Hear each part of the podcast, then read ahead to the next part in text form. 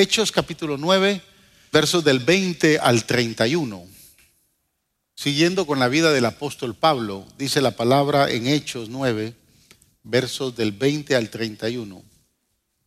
Enseguida predicaba a Cristo en las sinagogas. Quiero recordarle que él entró a Damasco hace dos semanas atrás, nos dimos cuenta de su conversión. Él entra a Damasco, queda ciego, tres días después llega Ananías, le, pone, le impone las manos, recupera la vista y entonces, enseguida que recuperó la vista, predicaba a Cristo en las sinagogas, diciendo que este era el Hijo de Dios. Y todos los que le oían estaban atónitos y decían, ¿no es este el que asolaba en Jerusalén a los que invocaban este nombre? Y a eso vino acá para llevarnos presos ante los principales sacerdotes. Pero Saulo mucho más se esforzaba y confundía a los judíos que moraban en Damasco, demostrando que Jesús era el Cristo. Pasados muchos días, y quiero, voy a hacer un paréntesis aquí para que usted entienda. Pablo se queda en Damasco unos días, pero tiene que salir de Damasco. Y por eso dice, pasados muchos días, de acuerdo a, Gálatas capítulo 1, nos enseña que tres años después él regresa a Damasco. Es decir, que se fue a las provincias del sur de, a las provincias del sur de Arabia por tres años como parte de su preparación, aunque no era toda la preparación. Pablo vivió 17 años antes de empezar su ministerio para poder predicar el Evangelio. Dios lo tenía que preparar. Definitivamente el verso 23 marca la pauta. Pasados muchos días, los judíos resolvieron en consejo matarlo. Pero sus acechanzas llegaron a conocimiento de Saulo y ellos guardaban las puertas de día y de noche para matarle. Entonces los discípulos, tomándole de noche, le bajaron por el muro, descolgándole en una canasta. Cuando llegó a Jerusalén trataba de juntarse con los discípulos, pero todos le tenían miedo, no creyendo que fuese discípulo. Nadie creía en él. Entonces Bernabé, tomándole, lo trajo a los apóstoles y les contó cómo Saulo había visto en el camino al Señor el cual le había hablado y cómo en Damasco había hablado valerosamente en el nombre de Jesús.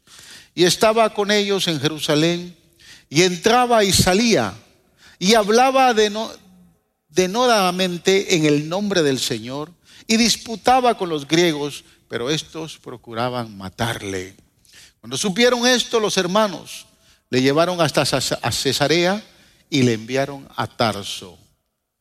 Entonces las iglesias tenían paz por toda Judea, Galilea y Samaria y eran edificadas andando en el temor del Señor y se acrecentaban fortalecidas por el Espíritu Santo. Padre, en el nombre de Jesús, hoy estamos acá, Señor, una vez más para recibir tu palabra y te pedimos que tu palabra que tiene poder para edificar, fortalecer, consolar, pueda llegar a nuestro corazón, pueda, Señor, impartir, Dios mío, en nuestro corazón el mismo espíritu que había en este gran hombre, en el apóstol que tú llamaste, Señor, más adelante, Pablo.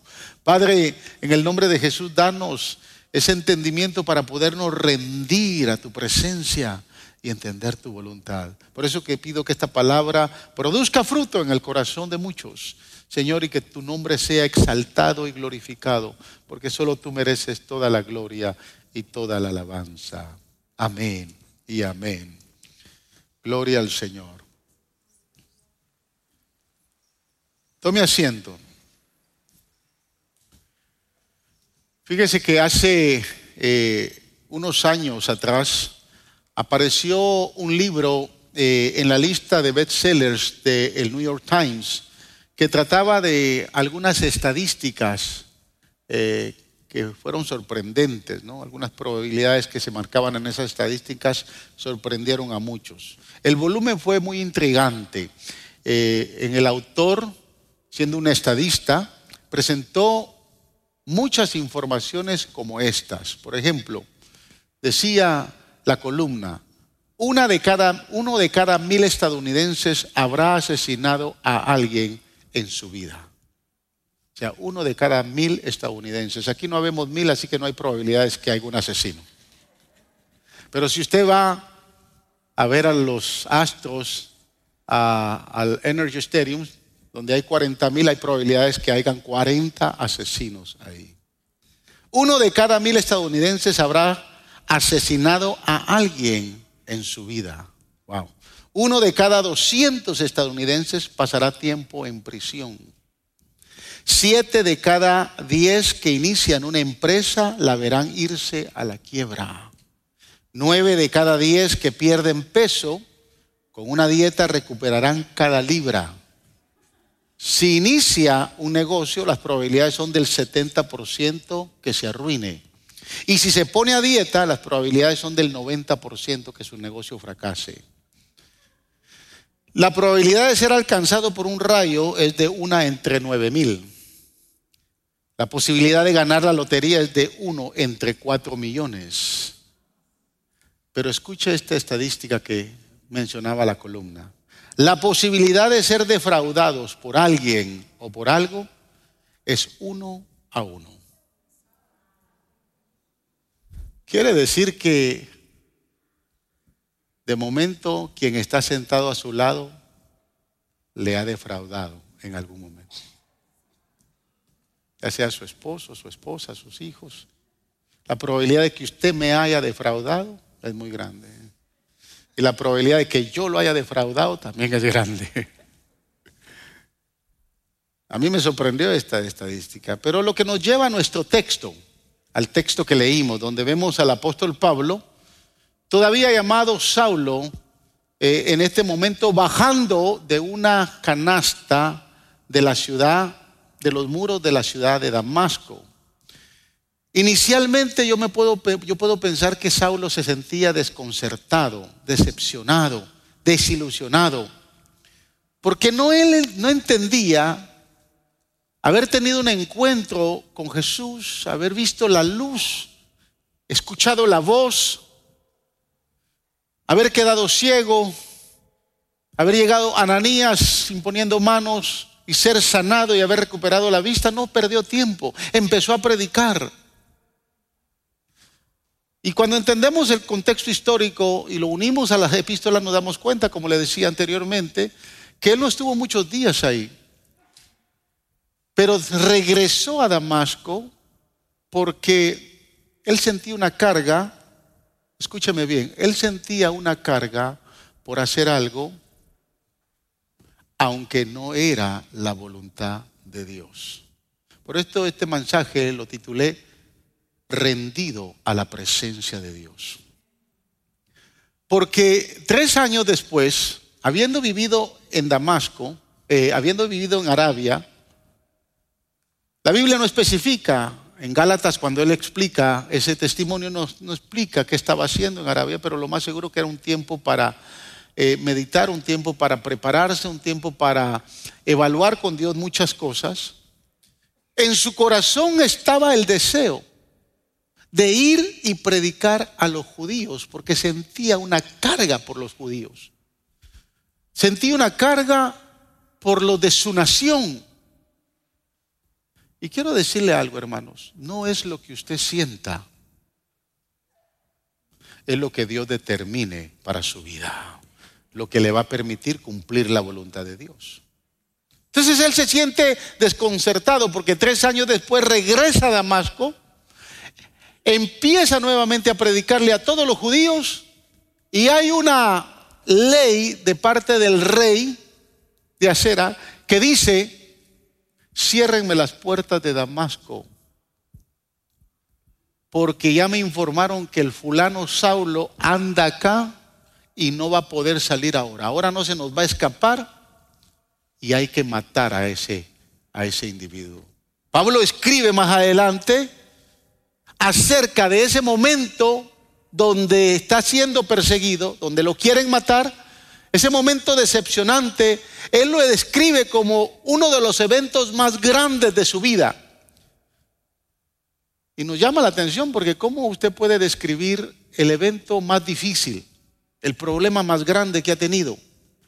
Donde tal vez el esposo o la esposa lo defraudó, como el momento más importante de su vida. Observe lo que dice 2 de Corintios capítulo 11, versos del 30 al 33. Pablo se refiere a lo que le pasó en Damasco en los versículos del 20 al 31 que leí del capítulo 9 de Hechos. Escucha lo que dice. Si es necesario gloriarme, me gloriaré en lo que es mi debilidad.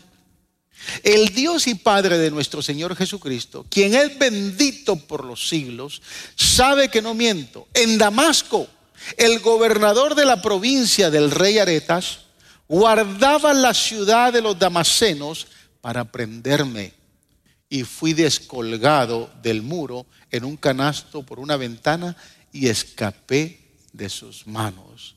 Pablo está diciendo, si voy a gloriarme de algo, va a ser de ese evento. Va a ser de lo que pasó. No me voy a gloriar de mis habilidades, de mis dones, de mis talentos. Si de algo me voy a gloriar, es de mi dificultad, de mi debilidad. En ese momento en Damasco me sentí imposibilitado, me sentí débil, me sentí incapacitado de hacer cosas que tuvieron para que para guardarme la vida. Me tuvieron que bajar por una por una muralla, metido en una canasta para que pudiera huir. ¿Se ha sentido alguna vez incapacitado de hacer cosas? ¿Se ha sentido incapacitado de resolver sus problemas matrimoniales? ¿Se ha sentido débil frente a una situación que usted no sabe cómo resolver? ¿Sí? ¿Se ha sentido frustrado porque las cosas no le salieron bien, porque lo quiso hacer con su propia mentalidad, con sus propios principios, con sus propios talentos. Y usted dice, nada de lo que hago sirve.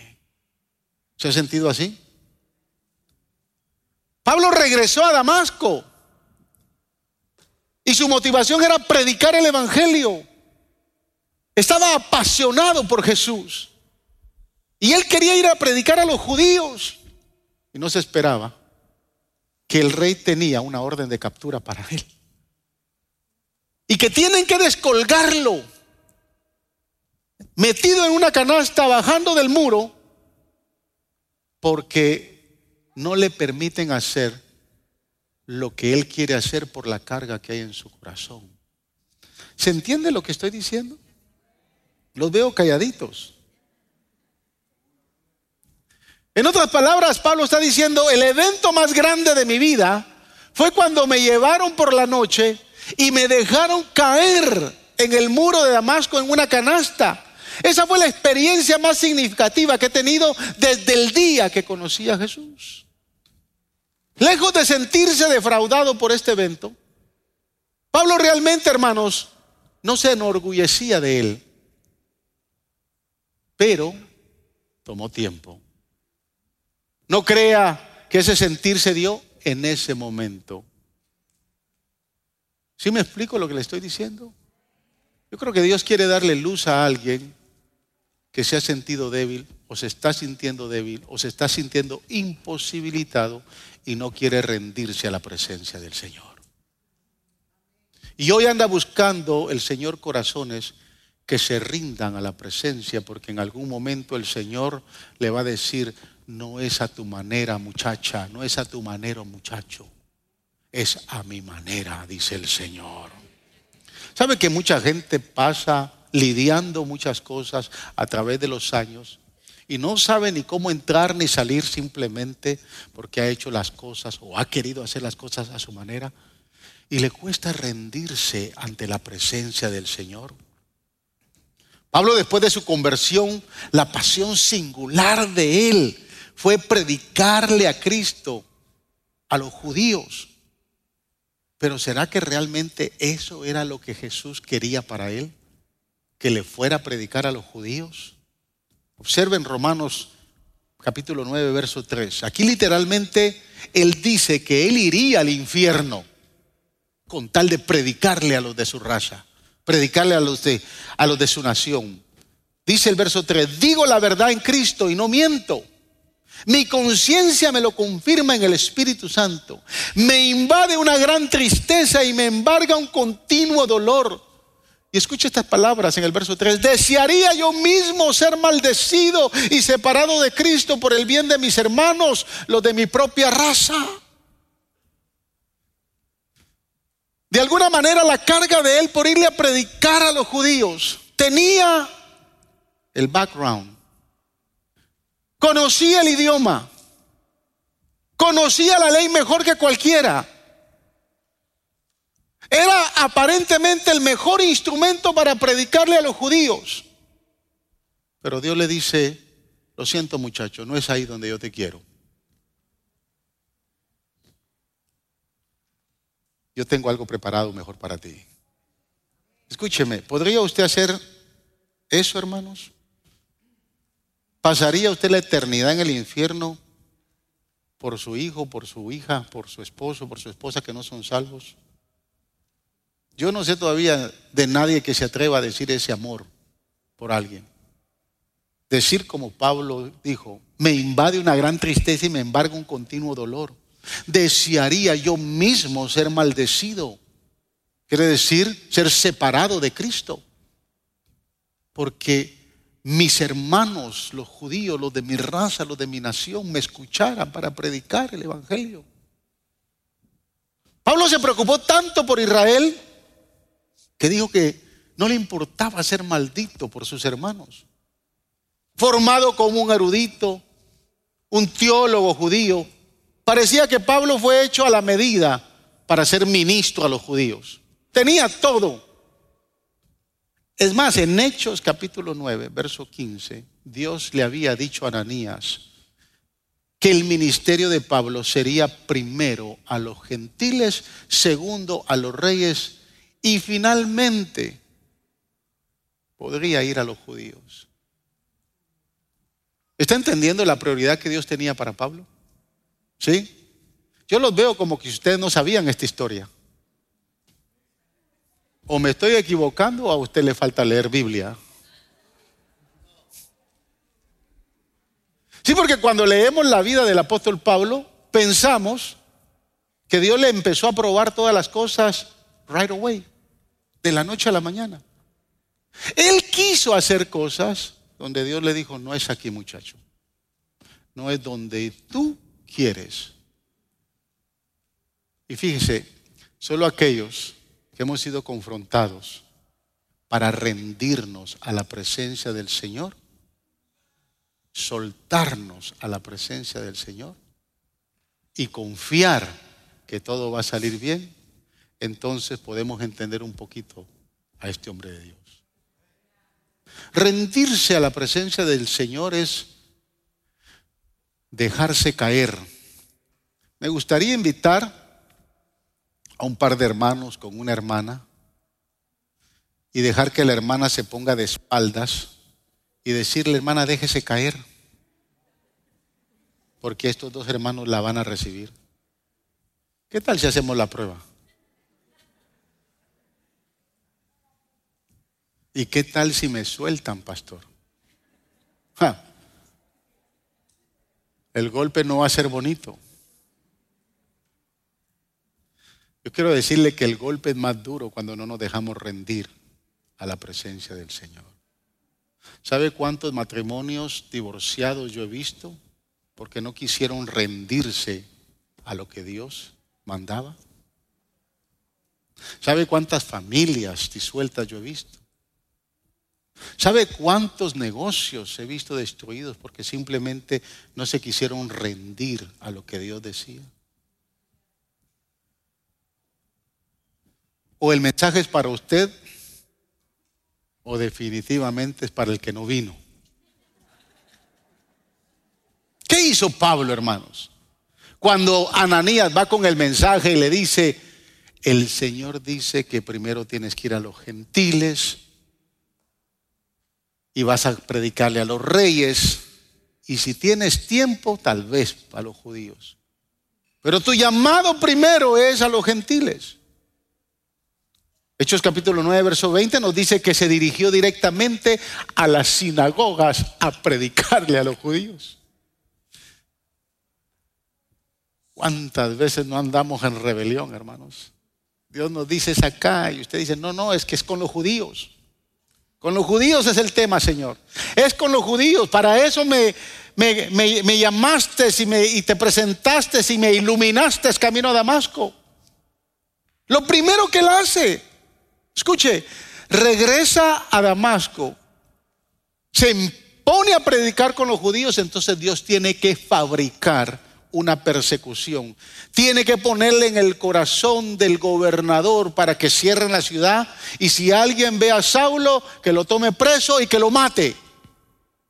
Dios empieza a fabricar muchas veces eventos, circunstancias, cosas que no queremos entender en el momento, simplemente porque no nos queremos rendir a lo que Él quiere que nosotros hagamos.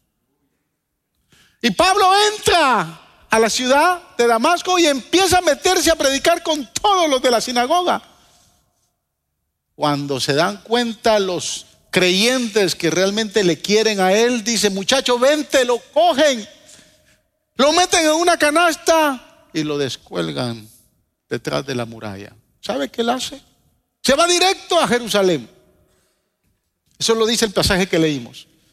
Llega a Jerusalén y ahí nadie quiere hablar con él. Le tienen miedo. Después de tres años todavía le tienen miedo. Y nadie quiere juntarse con él, excepto un hombre llamado Bernabé. Qué bendición por los Bernabés. Qué bendición por aquellos que tienen misericordia de nosotros y que empiezan a ver en nosotros algo que nadie más ve. Gloria a Dios por los Bernabés que se acercan y empiezan a tratar de irse en contra de nuestra voluntad. Los Bernabés son aquellos mentores que tienen la capacidad de decirle a alguien, te estás equivocando. Son aquellos que son dotados para no tenerle temor a nadie, aún a los mejores amigos y decirle la verdad. Porque muchos cuando buscamos consejo, mentoría, asesoría, andamos buscando que nos digan lo que queremos escuchar. ¿Sí me está entendiendo? Y usted viene y busca consejería porque está ansioso que le digan, divorciate del marido, Déjala, hombre. Eh, eso es lo que usted desea por la circunstancia que está viviendo. Pero el verdadero, los verdaderos Bernabé son aquellos que son centrados en los propósitos de Dios y saben que Dios tiene cosas grandes y maravillosas para todos aquellos que se rinden ante la voluntad del Todopoderoso. Y no tienen temor de confrontar. Y Bernabé viene y le dice a Pablo, te equivocaste, vente, te voy a abrigar, te voy a llevar con Jacobo, con Juan y Pedro, que todavía están en la ciudad. ¿Sabe qué hace Pablo? Le dice, vete solo, yo he entendido mi llamado. Dios me tiene aquí y me trajo a la ciudad y se vuelve a meter a la sinagoga a predicar. Y ahí empezó a discutir con los judíos. Y entonces, mire lo que dice Hechos capítulo 22, versículo 17, capítulo 22, versos 17 al 21. Cuando volví a Jerusalén, mientras oraba en el templo, aleluya, tuve una visión. Y vi al Señor que me hablaba, date prisa, sal inmediatamente de Jerusalén, porque no aceptarán tu testimonio acerca de mí. Y mire el necio, hermano. Señor, le respondí, ellos saben que yo andaba de sinagoga en sinagoga, encarcelando y azotando a los que creen en ti. Y cuando se derramaba la sangre de tu testigo, Esteban, ahí estaba yo dándome aprobación y cuidando la ropa de quienes lo mataban. El Señor le replicó, necio, vete, yo te enviaré lejos a los gentiles. No sé si usted está entendiendo esto. Quiero que entienda lo que está pasando aquí. Después de llegar 15 días de estar en Jerusalén, va al templo. Y a través de una revelación, un sueño, no sé, él estaba orando. Por eso es que hay que orar, hermanos.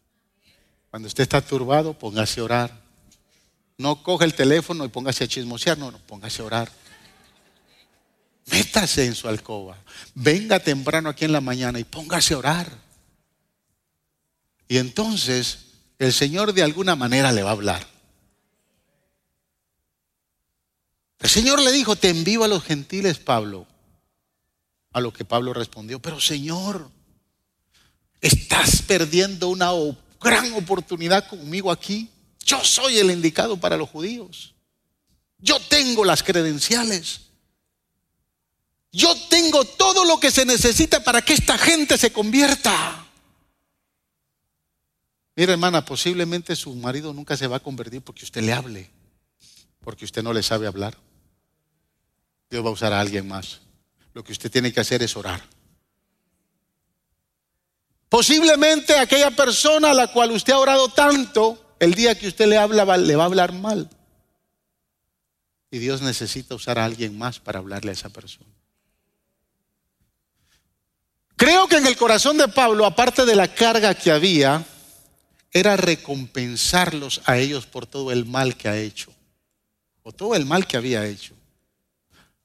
Vimos hace 15 días que era, se tornó en un, asesino, en un implacable, un hombre indolente. Un hombre lo que quería era odio contra la, contra la iglesia. Entonces cuando uno se convierte al Señor, y yo he visto muchos, y a mí me ha pasado, que de momento usted tiene una reconciliación y usted hace o le dice a la persona, o queriendo hacer o agradar a la persona, hace todo lo posible para que esa restauración o reconciliación llegue a tener una relación como usted quiere. Y usted hace y deshace porque eso pase. Y hay algunos maridos que le, que le dicen a la mujer, mira Flor, no te pongo para que no te ponga el sol después que la ha maltratado, después que la, le fue infiel, después que le hizo todo. Trata de comprar las cosas. ¿Me está escuchando? O sea, trata la manera de arreglar el asunto. Y siento que en el corazón de Pablo lo que había era eso. ¿Cómo poder compensar a los judíos a quienes tanto había perseguido? Y por eso estaba necio. Por eso queriendo usar sus habilidades, su conocimiento de la ley y todo lo que había en él era motivado a hacer algo. Pero no son sus motivaciones, no son sus deseos, no es lo que usted piense, es lo que el Señor quiere que usted haga.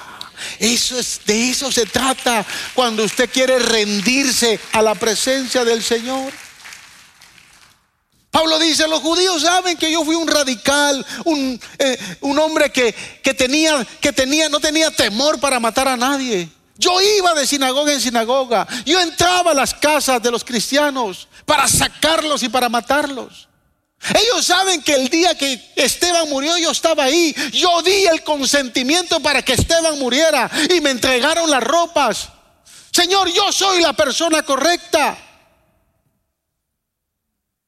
El Señor le dice, vete Pablo, no es aquí con los judíos, te envío a los gentiles.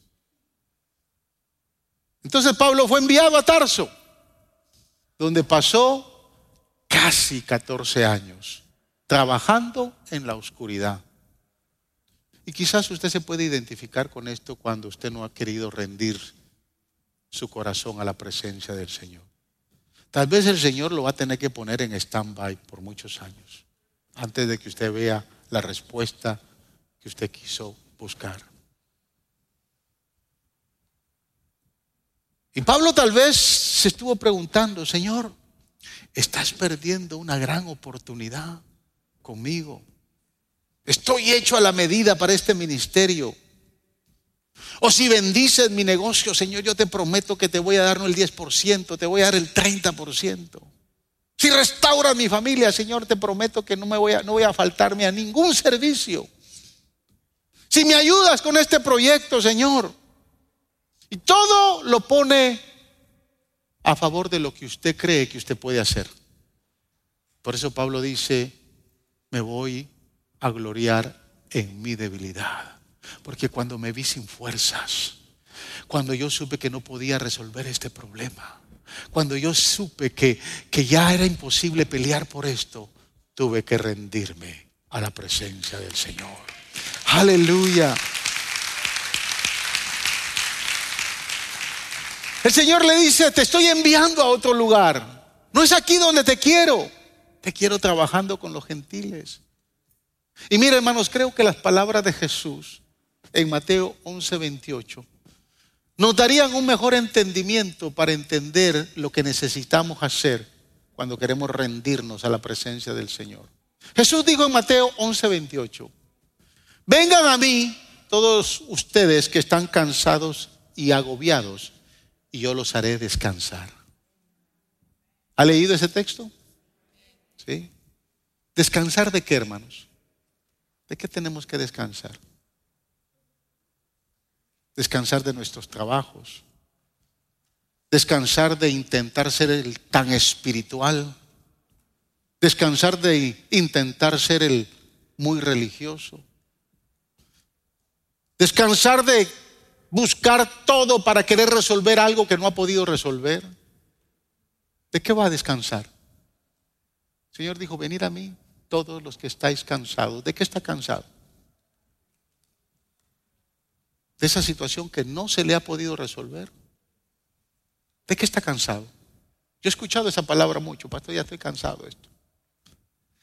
Ya no aguanto esto, pastor. Jesús, Jesús fue bien claro. Jesús dijo, vengan a mí, todos los que están cansados. ¿Sabe que muchas veces usamos este verso evangelísticamente para señalar a aquellos que están cansados del pecado? Pero aquí hay muchos cansados de cosas que han querido hacer y no las han podido hacer. Porque lo han querido hacer con sus propias fuerzas, con sus propias habilidades, con sus propios talentos, con su propia manera de pensar y nada les ha salido bien. ¿Cansado de qué? Pero este versículo no puede terminar ahí si no entendemos el versículo 29 y 30. Observe. Jesús, seguido al versículo 28 que leímos, dice, carguen con mi yugo y aprendan de mí, pues yo soy apacible. La reina Valera dice, soy manso y humilde de corazón. Y encontrarán descanso para su alma. Porque mi yugo es suave y mi carga es liviana. Y a mí me da, eh, me da risa este verso porque, mire, habla de yugo, ¿no? Cuando usted viene inicialmente a Jesús, Usted descansa de su pecado, de sus obras malas, pero hay otras cosas que le, siguen afligiendo. Y solo es cuando usted se pone el yugo con Jesús que va a encontrar descanso en su corazón. Inicialmente usted viene a Jesús y encuentra descanso de una vida de pecado, pero siguen cosas que le están afligiendo, cosas que no le permiten a usted seguir adelante. Y no es hasta cuando usted se pone el yugo con Jesús que su corazón va a descansar. Ahora yo quiero que entienda algo. El yugo es un pedazo de madera que sirve para enyugar, amarrar dos bestias o dos toros o dos bueyes. Uno que es muy sabio, un buey muy sabio, y otro que es un tonto y un inútil. No se puede enyugar a, un, a, dos, a dos bueyes sabios, porque entonces uno va a jalar para allá y el otro va a jalar para acá. Hay que enyugar para jalar la carreta y hacer el trabajo a un buey sabio, inteligente, que es bueno, con un buey tonto, bruto, que no sabe hacer nada. Yo le pregunto cuando usted se enyuga con el Señor, ¿qué, qué buey es usted?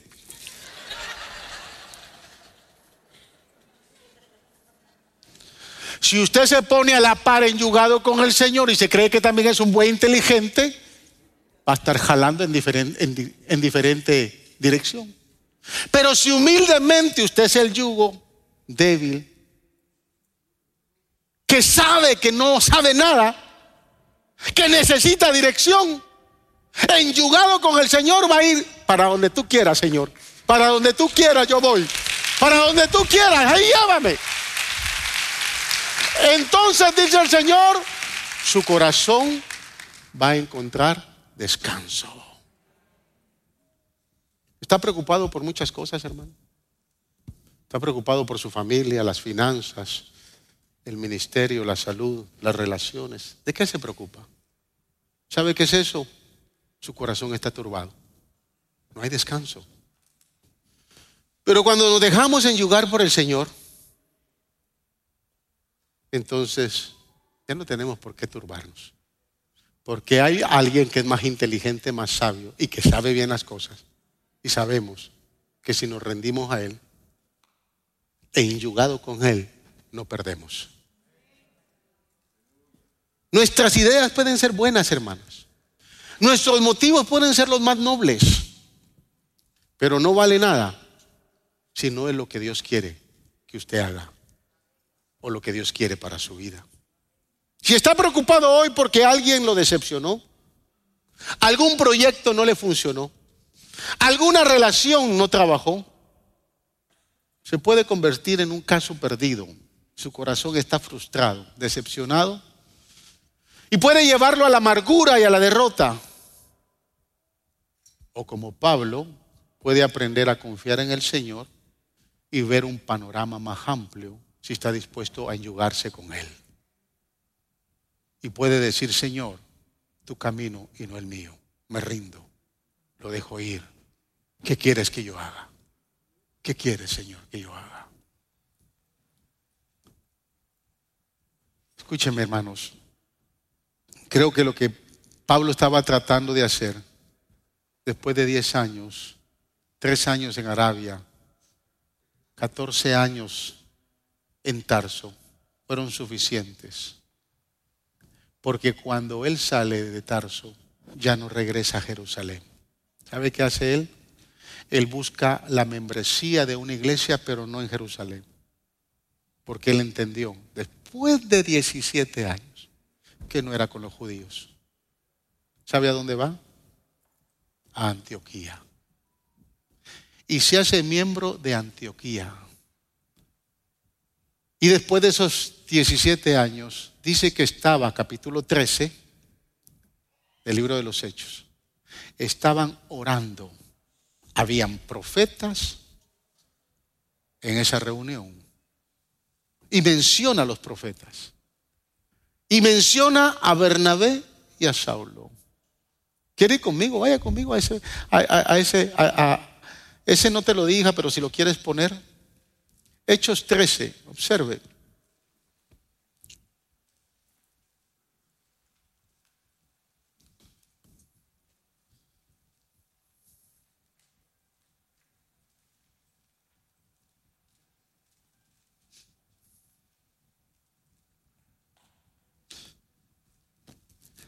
Había entonces en la iglesia que estaba en Antioquía. Pablo acaba de regresar y ya no va a Jerusalén, va a Antioquía. Donde habían profetas y maestros. Estaba Bernabé, Simón, el que se llamaba Níger, Lucio de Sirine, Manaén, el que se había criado junto con Herodes el tetrarca, y Saulo. Ministrando estos al Señor y ayunando, dijo el Espíritu Santo Miren lo que dice el Espíritu Santo. Apártenme a Bernabé y a Saulo para la obra a lo que los he llamado. Entonces, habiendo ayunado y orado, les impusieron las manos y los despidieron. ¿Sabe para dónde fueron? Para todas las provincias de Galacia, Capadocia, norte de Turquía, porque después de 17 años él entendió donde Dios lo quería. Y no regresó a Jerusalén años después, donde no debió, no, debió haber regresado, y cuando regresa, dice que se, está el voto nazareo haciéndose para todos los nazareos, y llega con Jacobo, y Jacobo le dice, ¿qué estás haciendo acá? No, pues vengo a ver cómo están las cosas aquí. Aquí la gente te va a reconocer y te van a matar, no seas bobo. Y hacen una medio trampita. le dice, tú eres nazareo, tienes años de no hacer el voto, ahora vístete como nazareo. Y camina hacia el templo con todos los nazareos. Sí dice Juan Bobo y se mete en la línea. Se pone el kipá y todo para... Ya, ya él no, él tenía que regresar a Jerusalén. Y cuando va en la línea para el templo, dice que alguien lo reconoció y dice, wow, este es Saulo. Y antes de que entra al templo, los oficiales del templo lo toman y nunca más vuelve hasta que se va preso hasta Roma. Y él muere. Óigame, la vida de este hombre fue una vida sorprendente. Pablo, el gran apóstol de los, de los gentiles, cambió el mundo cuando aceptó que el yugo que Dios tenía era para los gentiles. Finalmente dijo, iremos en esa dirección. Por eso es que recordó en Corintios ese gran día, cuando es descolgado en una canasta. Porque dice, ahí me sentí un débil, frustrado, decepcionado. Pero hoy entiendo que Dios tuvo que hacerlo. Y hoy me glorifico en esa debilidad. Porque he entendido donde Dios me quería. Si Pablo hubiese insistido en las sinagogas, tratando de abrirse camino y predicando en Jerusalén, habría muerto a una edad temprana, muy joven, o habría tenido un ministerio muy ineficaz. Mire hermano, no intente persuadir a Dios. A Dios no le podemos doblar el brazo para que haga las cosas a nuestra manera. Cuando lo decepcionen, no se rinda.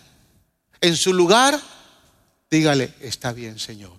Si eso es lo que tú quieres, eso es lo que voy a hacer. El plan de Dios para usted podría ser muy diferente al suyo. La visión de Jesús para su vida puede ser muy diferente. Pensé que me iba a morir en Nueva York. Contento estaba pastoreando la iglesia en Nueva York.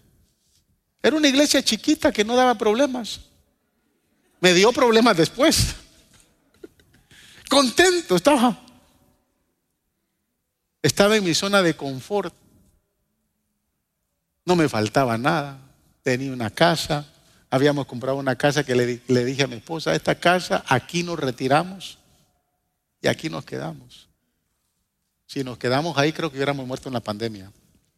Con tanta gente que murió allá. Dios tenía otros planes. Y sabe, no se lo he dicho nunca a nadie, mi esposa lo sabe. Dios tuvo que tratar fuertemente con nosotros para arrancarnos de Nueva York del corazón. Dios trató muy fuertemente para arrancarme, faro de luz de Nueva York, de mi corazón, porque no era ahí donde Dios me quería. Ahí pasé 16 años, un año menos que Pablo.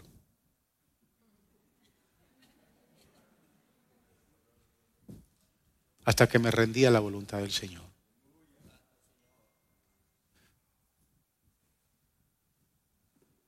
Señor le dice a Pablo, a los gentiles, quiero hacer algo diferente para ti. Pero Señor, mi corazón está con los de mi raza. A los gentiles, Pablo, respondió el Señor. Pero Señor, mis antecedentes, no hay nadie mejor que yo. A los gentiles, Pablo. Pero Señor, mi entrenamiento a los pies de Gamaliel a los gentiles Pablo. Pero Señor, a los gentiles Pablo. Pero a los gentiles Pablo. Sí, Señor, que se haga tu voluntad. ¿Qué es lo que el Señor viene diciéndole? ¿Qué es lo que el Señor viene diciéndole que se niega a hacer? Y que usted todavía se está resistiendo. Algunos de ustedes hoy tomarán esa decisión. Espero que la tomen finalmente van a decir, está bien Señor. Y cuando lo hagan, van a encontrar paz en el corazón. Porque tienen, están enyugados aquel que no los va a guiar por un mal camino. Los va a guiar no por donde usted quiere, sino los va a guiar donde, donde Él quiere. ¿Cuántos quieren engullar, en, enyugarse con el Señor hoy? Póngase de pie.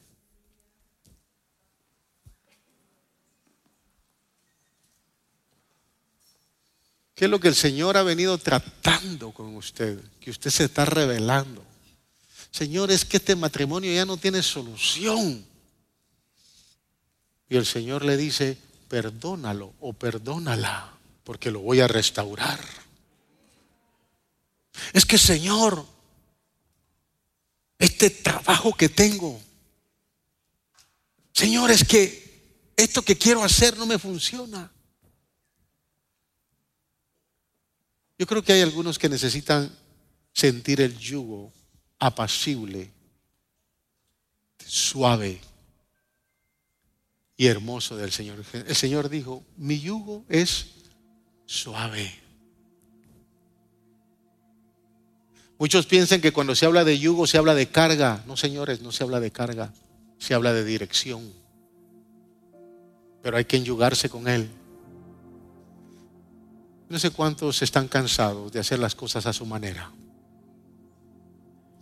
Y les está costando rendirse a la voluntad del Señor. Mire, a la oficina llega mucha gente. Algunos son de acá, otros son de afuera. Esta semana mi esposa y yo estamos cumpliendo 32 años de ser pastores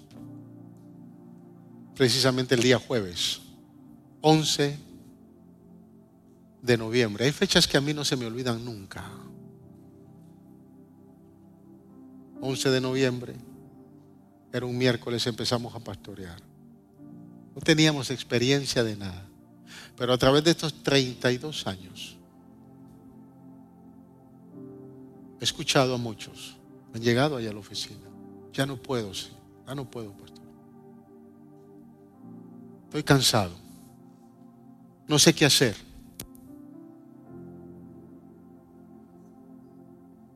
Se tiene que enyugar con Dios. Se tiene que poner el yugo con Jesús. Y dejar que Él lo dirija. Para eso se tiene que rendir, se tiene que dejar caer y confiar en Él. Yo sé que hoy hay algunos cansados decepcionados, atribulados, que ya no saben cómo seguir haciendo las cosas. Ríndase a la presencia del Señor.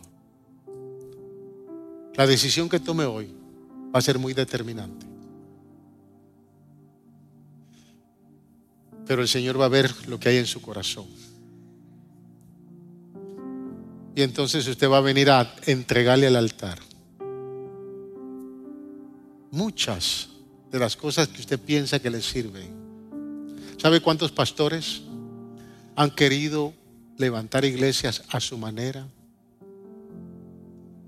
Y se dejan llevar por sus dones, por sus talentos, por, por sus habilidades. Creyendo que eso es lo que sirve. Y el Señor dice, quiero glorificarme en tu debilidad quiero glorificarme en lo que ya tú no puedes hacer. Es donde yo quiero intervenir. Pero necesitas ponerte el